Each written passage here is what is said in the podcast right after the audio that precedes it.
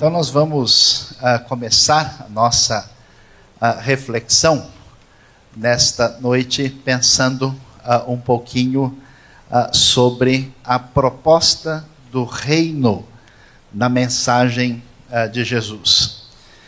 É muito importante resgatar dentro do nosso ambiente evangélico a importância da exegese a importância de uma teologia bíblica no sentido em que a gente presta atenção no texto, com a sua mensagem, com aquilo que ele tem a nos dizer, eh, de maneira talvez não tão cerceado pelas vezes o nosso jeito sistemático e dogmático de pensar. É beber água da fonte assim, né, sem se preocupar talvez com tantas coisas que às vezes estão na nossa mente. um dos conceitos, uma das ideias fundamentais que atravessam a Bíblia toda é o que a gente pode chamar de uma teologia do reino, que vai ter um desdobramento tão importante. Chegando no Novo Testamento, você deve se lembrar, João Batista, quando começa a trazer a sua mensagem, ele é, não diz para o pessoal levantar a mão e vir à frente, ele diz que o reino de Deus chegou e anuncia esse reino. E essa palavra é muito forte, muito importante, e vai ter um desdobramento aí é, naquilo que nós vemos em Jesus. E para pensar sobre isso, vamos prestar atenção e ver que a coisa começa, na verdade, uh, na ideia que aparece na própria criação. Por quê? Porque a ideia eh, de reino, tão importante do Novo Testamento, tem a sua base e o seu enfoque uh, na criação por causa da ideia de domínio. Então veja só, então disse Deus na criação: façamos o homem a nossa imagem conforme a nossa semelhança. E aí uh, uh, o texto é muito interessante porque diz: domine ele, no caso, o ser humano sobre os peixes do mar, sobre as aves do céu, sobre os animais grandes de toda a terra e sobre todos os pequenos animais que se movem rente ao chão. Qual que é a ideia aqui? A ideia é que a imagem de Deus, que a gente gosta né, de discutir, talvez tanto em categorias assim psicológicas e sociológicas e etc., e até teológicas, no texto, o enfoque é domínio. Por quê? Porque a ideia é que o ser humano ele é corregente com Deus, que ele tem uma responsabilidade uh, de manter essa realidade desse mundo de Deus sob Deus de uma maneira particularmente significativa. Isso é uma base para a gente construir, por exemplo, uma teologia da economia, uma teologia da ecologia e uma série de elementos decorrentes disso. Ah, por isso, a responsabilidade é, que começa com a criação e vai ter desdobramentos quando a gente lê e estuda com mais atenção a Bíblia, ah, vai ter consequências quando a gente pensa na redenção e no entendimento que surge ah, no Novo Testamento.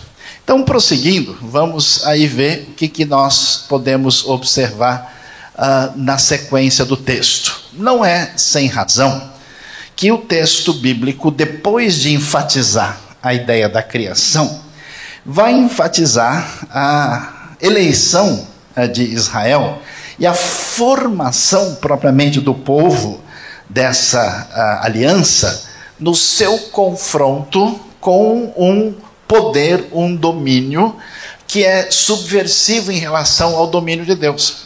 É interessante que uma vez que o ser humano peca e se afasta de Deus, ah, esse distanciamento provoca não só uma ruptura propriamente com Deus, mas uma ruptura com o próximo. E tem todo um desdobramento dentro da ordem social, relacional, psicológica, ecológica, em todos os aspectos. E essa ruptura faz com que vários indivíduos, vários poderes, especialmente na Mesopotâmia e no Egito, tentem tomar o lugar que pertence só a Deus. Por isso, esses poderes mencionados no começo de Gênesis são esses poderes que são confrontados na Bíblia. E aí você vê a, a questão da idolatria que envolve um campo muito amplo de entendimento.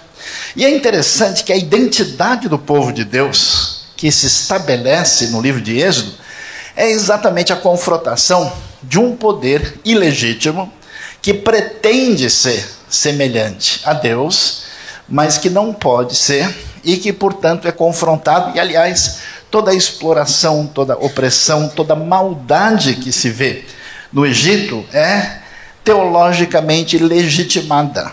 É legitimada pelo jeito de pensar.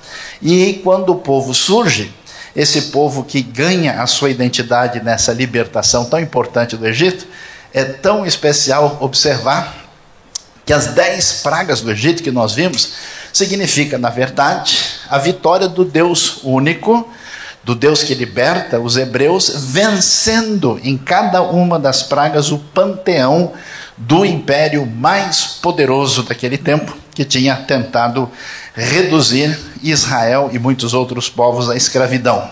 E nesse sentido, a, a identidade do povo surge nessa grande salvação, nessa grande libertação que Deus dá, e a partir dessa libertação há um conhecimento de Deus, há uma proximidade especial. Deus resolve fazer contrato de parceria com Israel, que a gente conhece mais como aliança, né? mas o sentido é esse: esse Deus que se revela diferente, ele tem Hesed, ele tem amor firme, ele tem misericórdia e ele estabelece essa relação e estabelece os caminhos pelos quais nós devemos trilhar.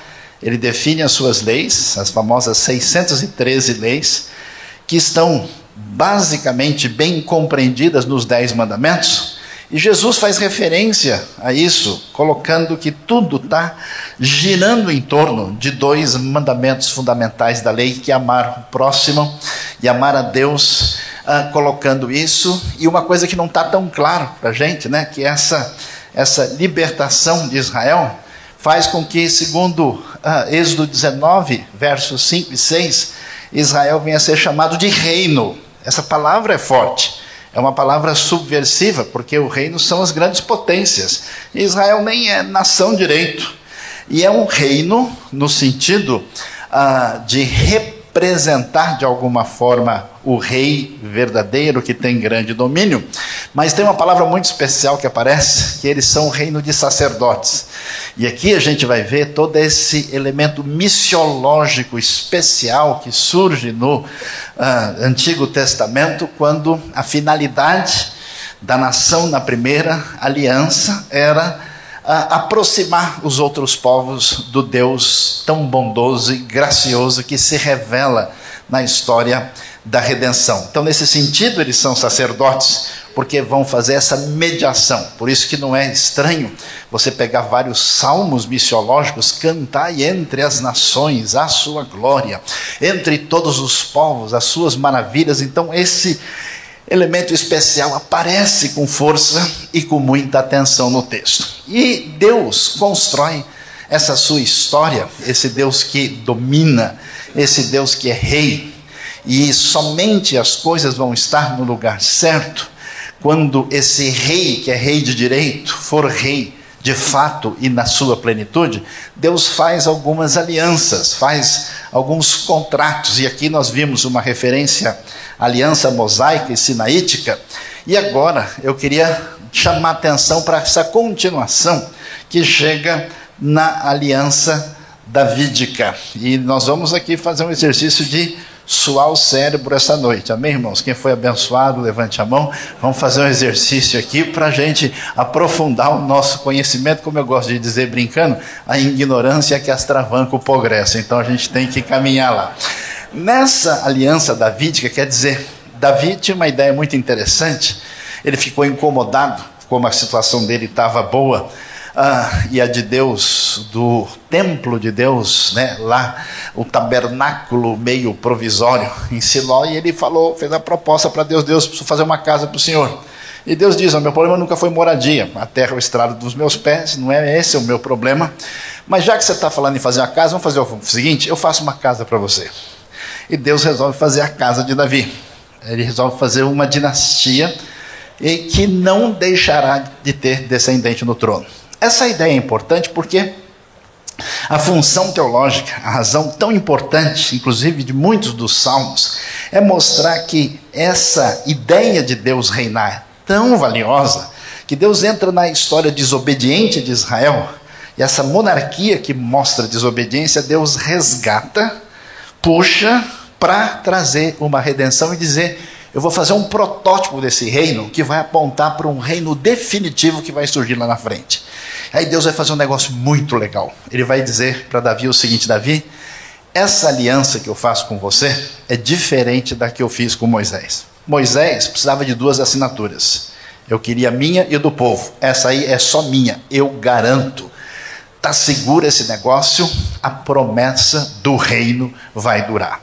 Todo esse projeto de Deus trazia essa aliança unilateral, uma garantia de que não haveria de faltar o descendente desse trono de Davi, que essa expectativa do reino davídico, que se transforma no transcorrer da teologia, história da teologia, no Messias mais tarde, e aí a gente vai entender o que acontece.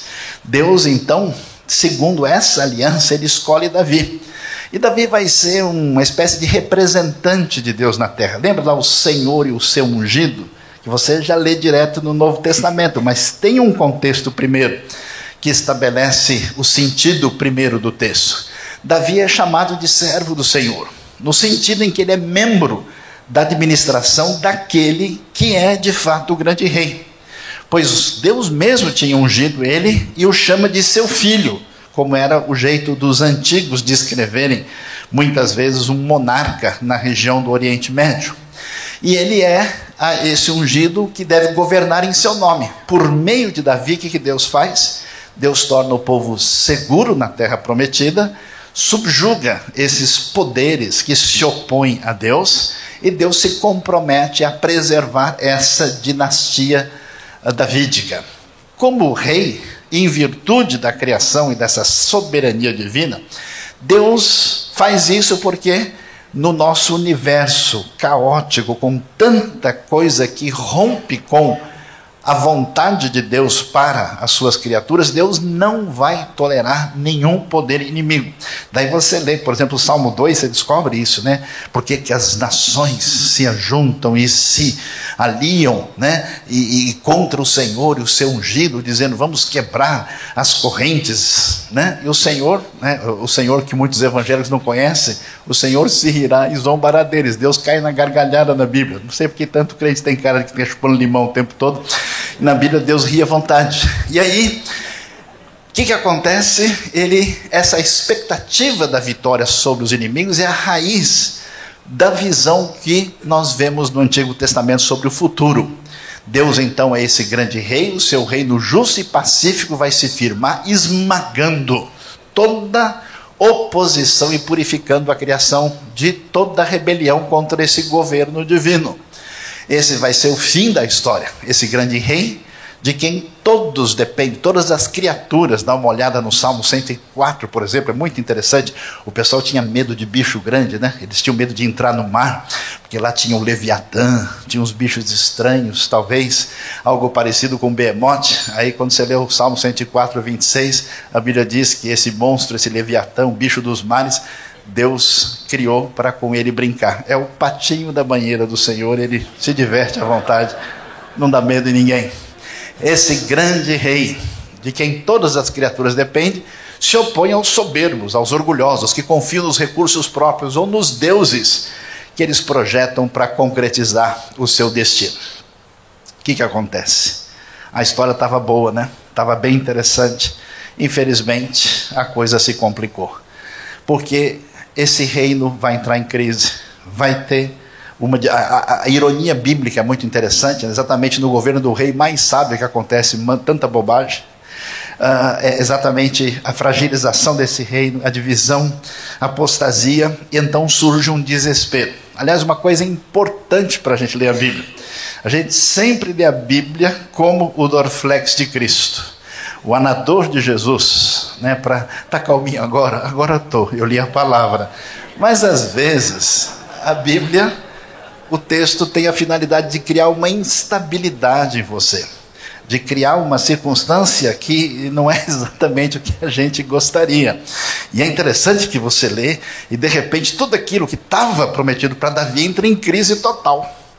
E aí, nesse momento, quando a coisa está difícil, o reino do norte cai, os assírios destroem, o reino fica dividido, depois os judeus acham que o reino do sul nunca vai cair, ele, ele arrebenta, jamais os babilônios vão entrar aqui e conquistar Jerusalém. Quando é que esse povo vai entrar no templo do Senhor? Abacuque, por exemplo, fica maluco com esse negócio, ele diz: não, de jeito nenhum, isso não vai acontecer, nós não vamos morrer. Quase ele resolve dar aula de teologia para Deus. Mas a coisa acontece, a pergunta como é que fica essa situação? Vamos dar uma olhada? A gente vê que depois do reino dividido, aí vem a grande promessa dizendo o seguinte: Deus diz, é verdade. O juízo caiu sobre o povo, o juízo tem caído sobre as nações. De fato, eles desobedeceram a aliança com Moisés, eles estavam muito interessados nos outros deuses, Aí eu fui simpático com ele. Vocês querem outros deuses? Fique à vontade, na Babilônia tem bastante. Pode ir lá buscar e passe um bom tempo com eles. Depois voltaram e sararam, nunca mais quiseram. Vê como funcionou bonito? E aí, quando a gente vê toda essa dificuldade, surgem aquela gente especial que não era do da, da, da, da, religião primeira de Israel, que não era o sacerdote, que não estava previsto originalmente, que eram esses profetas, sujeito meio maluco, bem-aventurados doidos, porque só esse tipo de gente faz a obra de Deus. E esses profetas aparecem lá, e aí eles dizem: Sabe de uma coisa? Lembra do tronco de Jessé? Lembra daquilo que foi cortado? Deus não se esqueceu, o reino vai surgir de novo. O reino vai chegar. Veja Amós 9: Aquele dia levantarei a tenda caída de Davi referência à aliança que Deus fez com Davi. Consertarei o que estiver quebrado, restaurarei as suas ruínas, eu a reerguerei para que seja como era no passado, para que o meu povo conquiste o remanescente de Edom e todas as nações que me pertencem, declara o Senhor que realizará essas coisas, e por isso esse texto, dentro de um contexto específico, é retomado em Atos 15, dizendo que o reino está em vista. O que, que acontece? É aí que chega o reino no Novo Testamento. O que, que nós temos? Uma expectativa de que essa monarquia davídica, essa retomada de uma realidade que tem a ver com essa teologia do domínio que foi perdida e que deveria ter surgido no contexto de Israel e crescido para abençoar as nações, que nesse momento do domínio romano tem um contorno excessivamente político. E quando Jesus chega, e quando ele anuncia, ele anuncia essa ideia de reino dentro desse ambiente. E o que, que Jesus faz? O que ele costuma fazer com a gente? Decepciona bastante. A gente sempre espera que Jesus se comporte direito e ele faz as coisas tudo diferente. Jesus é um problema sério. Para os nacionalistas do seu tempo, Jesus ia, por exemplo, curar servo de militar romano. O romano é inimigo, é opressor, tem que matar esses caras. Como assim, Jesus? Você vai ajudar esse tipo de gente? Para o pessoal ah, que tinha uma ideia fechada dentro do contexto sócio-religioso da época, Jesus escandaliza todo mundo, trocando ideia com a mulher samaritana, por exemplo, coisa que não se podia imaginar. Jesus, para aqueles que talvez se sentissem liberais demais, nunca poderia aceitar um convite para ir jantar na casa de um fariseu chamado Simão. Mas ele não está nem aí, ele vai também na casa do Simão. E é interessante, até mesmo o pessoal mais sério, assim, que gosta de conferência teológica, treinamento de líderes, assim, e que tenta afastar as crianças. Je Jesus vai lá criançado. Aliás, Jesus devia ter uma cara muito boa, porque criança, quando o cara tem cara de que ele está nervoso, a criança não chega perto. Como a criançada queria chegar junto de Jesus, você imagina, ele devia ser, né? Imagina Jesus olhando, fazendo cara para eles, devia ser o máximo. Né? Chegar no céu, ver um ver o DVD para ver como é que foi o momento especial muito diferente. Então, Jesus vai surpreender. Por quê? Que nesse contexto de reino, o que, que nós vamos encontrar? Vamos ver? Jesus vai falar de um reino, aliás, a teologia dos evangelhos vai mencionar que esse reino, ele tem dupla face. É um reino presente e é um reino futuro. Se fala de uma ideia que você vê claramente em Mateus 24, Marcos 13, Lucas 21, segunda vinda de Cristo, todo o ambiente escatológico forte do Novo Testamento, uh, e ao mesmo tempo o reino está entre vocês. O reino está presente. João Batista, quando fala, diz: Olha, o reino de Deus é chegado, acabou de chegar. E nesse processo é muito importante porque o foco muito significativo do reino tem a ver com uma coisa que talvez nem sempre está claro para a gente. Porque nós acostumamos a pensar de uma maneira diferente do jeito de pensar no texto bíblico, que é geralmente pegar um enfoque e estabelecer uma oposição entre o outro enfoque e definir uma polarização e ficar numa ponta da prancha. E a Bíblia diz: não, olha, esse reino tanto é verdade que ele é absolutamente futuro, como ele é absolutamente presente. Historicamente, as comunidades cristãs têm perdido o caminho. Algumas acham que o reino é tão presente, tão presente, que eles nem têm expectativa, até perderam a expectativa de um retorno real de Cristo Jesus para fechar a história de maneira definitiva. É difícil para alguns, inclusive, ler certos textos do Novo Testamento que eles perderam essa relação tão significativa e que nos move na direção da esperança futura. Por outro lado, alguns são tão apocalípticos, são tão ligados no fim do mundo, que eles nem imaginam em fazer diferença em nada na realidade à nossa volta. Eu nunca me esqueço que eu estava conversando com um irmão alguns anos atrás, gente boa, mas talvez com uma orientação muito parcial. E eu disse: vamos fazer tal projeto para a gente mudar a situação. Ele falou: nem adianta, porque o fim do mundo já está aí. Aliás, Jesus já está atrasado, já devia ter vindo. Eu falei: será que daí que tiraram a ideia que Deus é brasileiro? Né? Porque não é, já cumpriram os sinais, então inclusive, ele disse assim: aliás, o amor de muitos esfriará. E, então, é, a coisa está tão ruim que a gente não tem nem o que fazer, é só esperar o fim do mundo. Meus queridos, nunca no Novo Testamento nós temos essa expectativa. Dá uma lida no livro de Atos.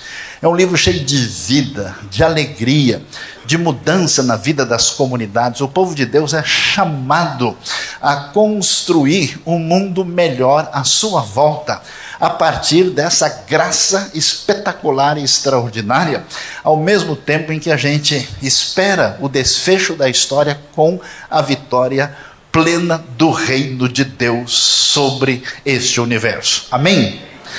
Nesse sentido, vamos lá, nós temos que ter um equilíbrio. Os teólogos, né, com razão, dizem que existe um negócio que eles chamam de um, uma tensão entre o já e o ainda não. O reino já chegou e ainda não chegou. Ele já veio, mas virá em plenitude. Se a gente desequilibrar essa tensão tão especial, a gente não vai ter entendido o Novo Testamento direito.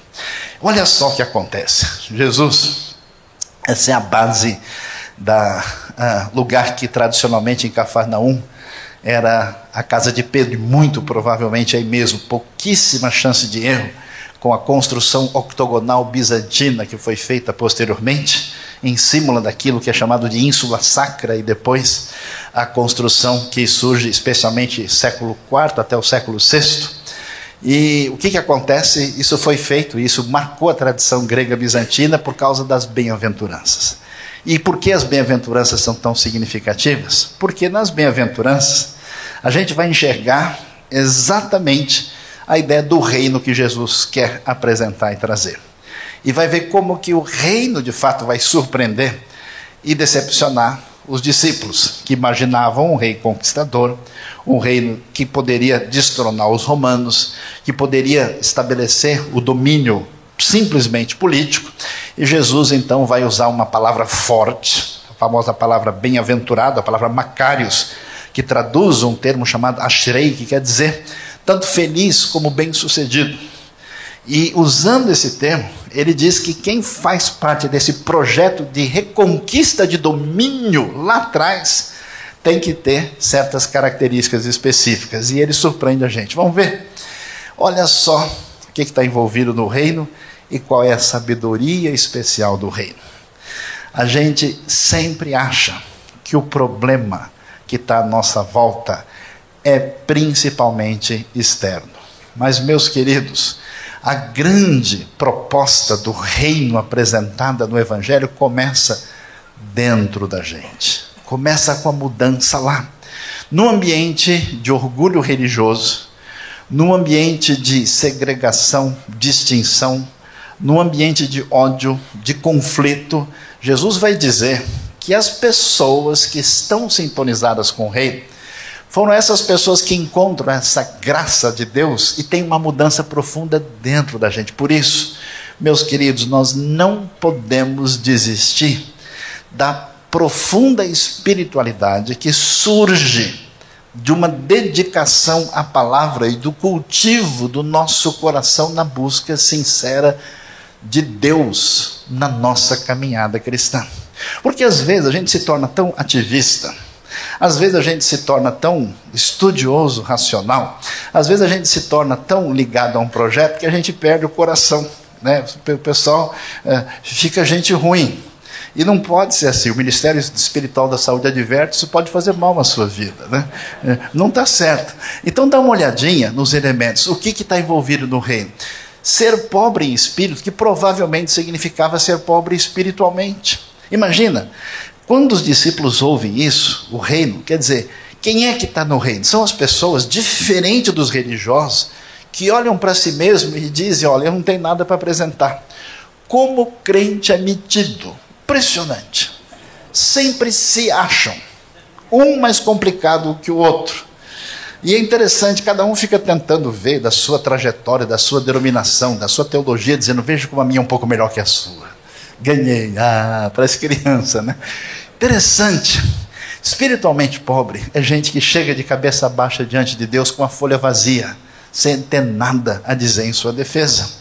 E é interessante que, além dessa convicção de pecado, é uma pessoa que se apresenta com o coração contrito. Não é suficiente saber que a gente está em falta, é necessário que isso mexa com a gente. Por isso, bem-aventurados que choram aqueles que sentem essa lacuna, que não estão de fato satisfeitos e que têm isso forte dentro de si. Bem-aventurado é quem é humilde. Por quê?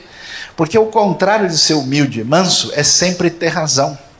É impressionante, eu fico às vezes tenho ficado um pouco chateado e triste nos últimos dias porque diferenças de opinião em uma série de elementos têm deixado tanta gente violenta, tanta gente agindo de uma maneira diferente do que Jesus recomendaria, e parece que o que a gente quer basicamente dizer: veja como eu tenho razão. Humilde é a pessoa que baixa a cabeça e fica quieto mesmo quando tem certeza que está certo. Ser humilde e ter fome e sede de justiça. Justiça que deve atingir a minha vida, que deve transbordar para o mundo à nossa volta. Acho que a pergunta que a gente deve levantar aqui para quem veio no congresso da CEPAL esse ano, o que é que realmente mexe com você? O que, que você acha que vai valer a pena na sua vida? Será que é um título a mais? Será que é um nome? Será que é um recurso a mais? Uma casa mais bonita, para que que a gente pensa? Se a gente não sentir profundamente a nossa fragilidade e não sentir a dor do mundo à nossa volta e não tiver essa fome e sede de justiça, não teremos entendido o que Jesus está dizendo. Bem-aventurado que faz parte do reino não é vencedor, não é o que ganha a batalha, não é o que derruba Romano, mas quem é misericordioso? Quem é misericórdia é aquele que trata os outros do jeito que Deus trata a gente. Se Deus trata você do jeito que Ele trata, quem é você para pegar pesado com quem quer que seja? A maneira de agir é diferente, é quebrar por dentro, para reconhecer que de fato Jesus é o Rei e devemos nos submeter a Ele. Que mais? Ser puro de coração. Uma frase que não significa perfeição. Uma frase que não significa uma atitude de impecabilidade, mas que não tem o coração dividido. Alguns estudiosos sugerem com razão que essa palavra está evocando o conceito de tam, que no hebraico antigo tinha a ver com a ideia do animal perfeito, que não tinha mancha, não tinha nada diferente. Ou seja, um coração íntegro, pleno no sentido em que ele não tem outro sonho, outro desejo. Porque a gente sabe que a gente é carne de pescoço. Se jogar a gente no mato, o mato devolve, né? A gente vai falhar, a gente vai ser fraco. Mas a questão é onde está o foco certo do nosso coração. Bem-aventurados pacificadores, quem são essas pessoas?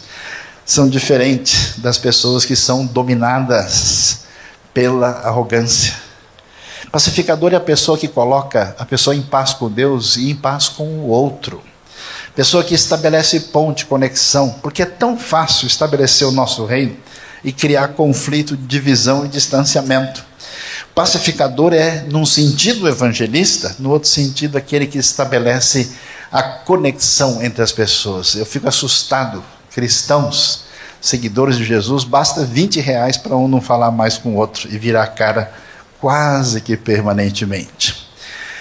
Bem-aventurados são aqueles, interessantes, que ao entrar em sintonia com o reino, pode perder a esperança que os outros vão entender.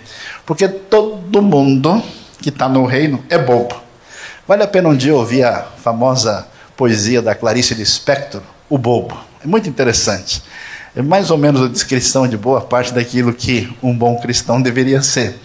Ou seja, as pessoas que estão em outra sintonia, que estão aliadas com o poder religioso centrado em Jerusalém ou no poder dominador de Roma, não vão entender.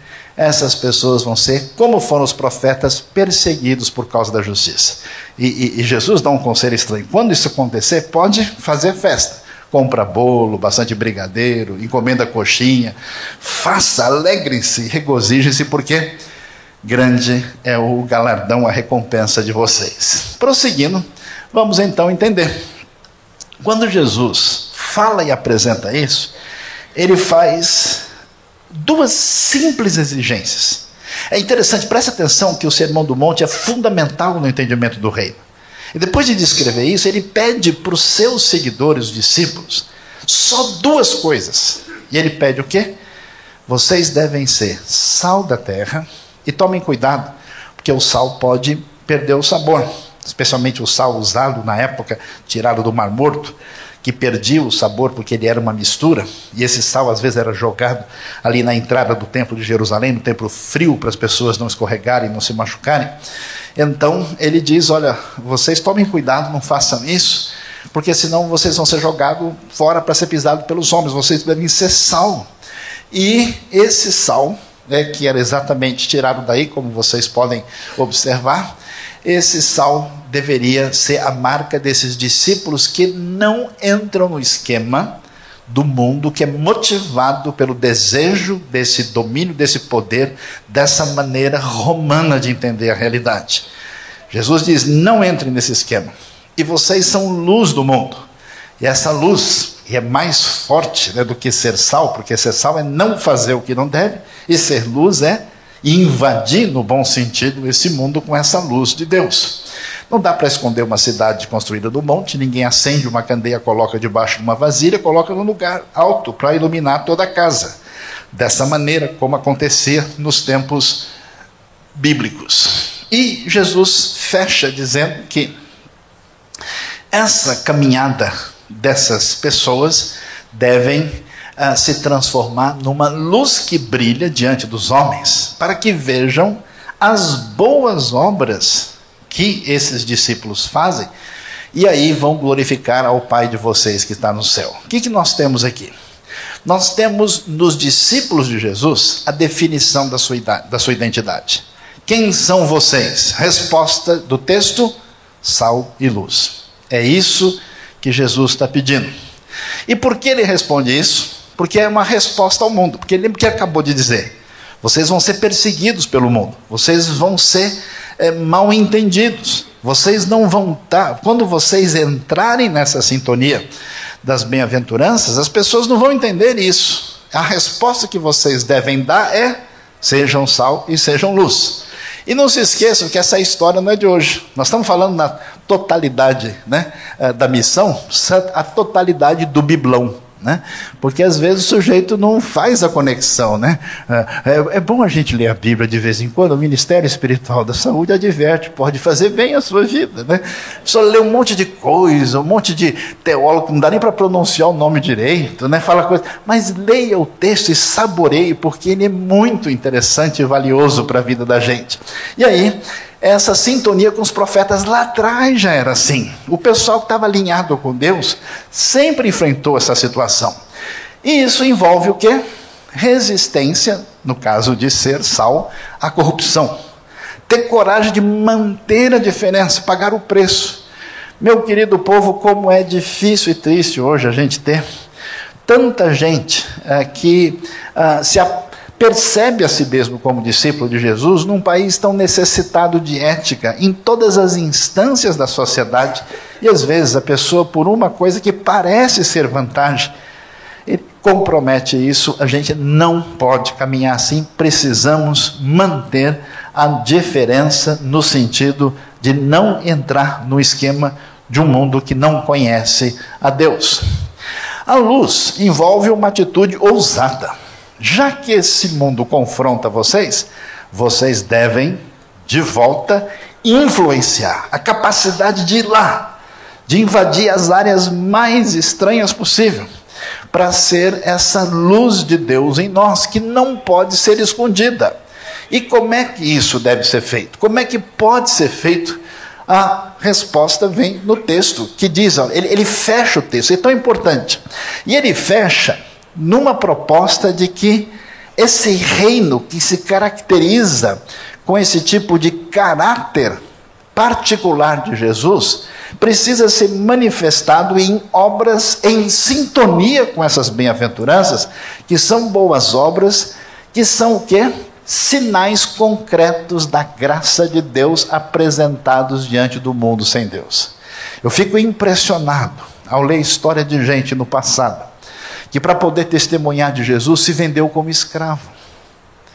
É impressionante ver o amor de Deus em pessoas que tiveram a coragem, sem condição, sem formação, de adotar crianças que não tinham nenhum futuro.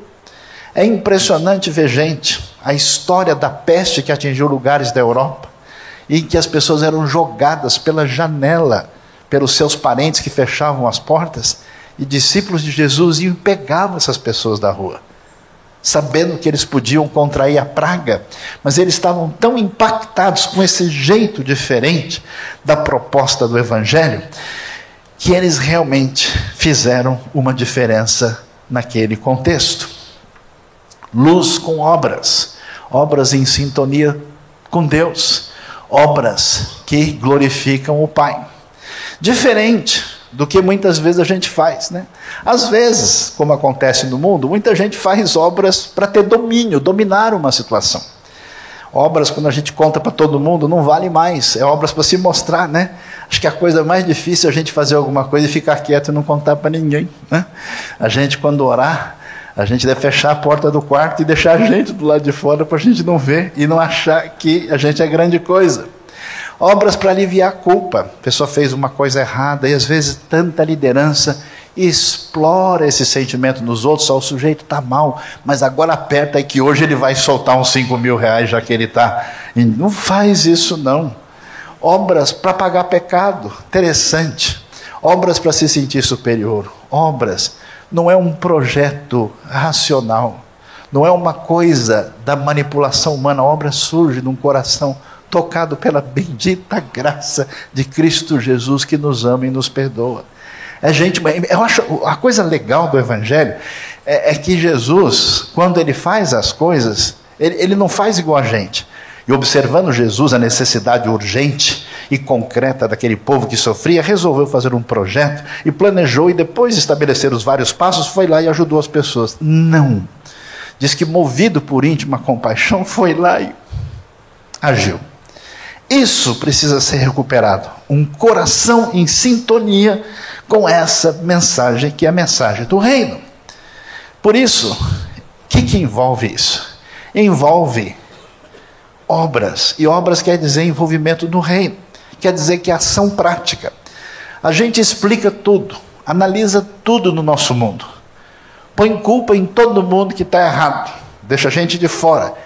A boca da igreja evangélica é gigante, fala sem parar, mas as mãos e os pés de misericórdia precisam fazer diferença. É tão especial, meus queridos, quando gente atingido por essa graça vai fazer diferença e mudar profundamente, porque Graça não é um conceito teológico. Graça é o amor de Deus demonstrado em Cristo Jesus por nós. E quando a gente faz qualquer coisa para, sem exigir nada em troca, abençoar a vida de alguém, isso produz um impacto tão impressionante, tão grande, que a gente jamais pode imaginar. Alguns anos atrás, a gente desenvolveu um projeto com a nossa comunidade de construir uma pequena clínica odontológica num dos lugares mais necessitados do interior do Paraguai. E eu visitei aquela região e até que um dia um dos participantes ali disse: "O senhor não quer conhecer uma tribo de índios aqui que eles aceitaram o evangelho?" Eu falei: "Eu queria conhecer, meus queridos eu chorei que nem uma criança. Eu vi a tribo dos Achese, vi os recortes do jornal, vi toda a história de que eles estavam condenados. Aí um sujeito, descendente de noruegueses, cuja família foi para os Estados Unidos, um alcoólatra perdido e sem esperança. A graça de Deus atingiu a sua vida. Esse homem ficou maluco, entrou lá pelo interior da Bolívia e apareceu lá nas matas do Paraguai e chegou na terra dos Atiés. Os Atiés estavam sendo caçados. Tudo que ele tinha estava sendo tomado pelos civilizados. E até que ele conseguiu se reunir com 29 deles. E disse: Ó, eu queria contar para vocês a história daquele que fez o sol e a lua. E ele tem uma coisa especial para vocês. Os índios se reuniram e disseram a mesma. A gente está sempre perguntando quem é que fez, a gente não sabe, você pode contar. Permitiram, e o evangelho atingiu a vida deles. Eles têm uma cooperativa linda, povo recuperado por Deus.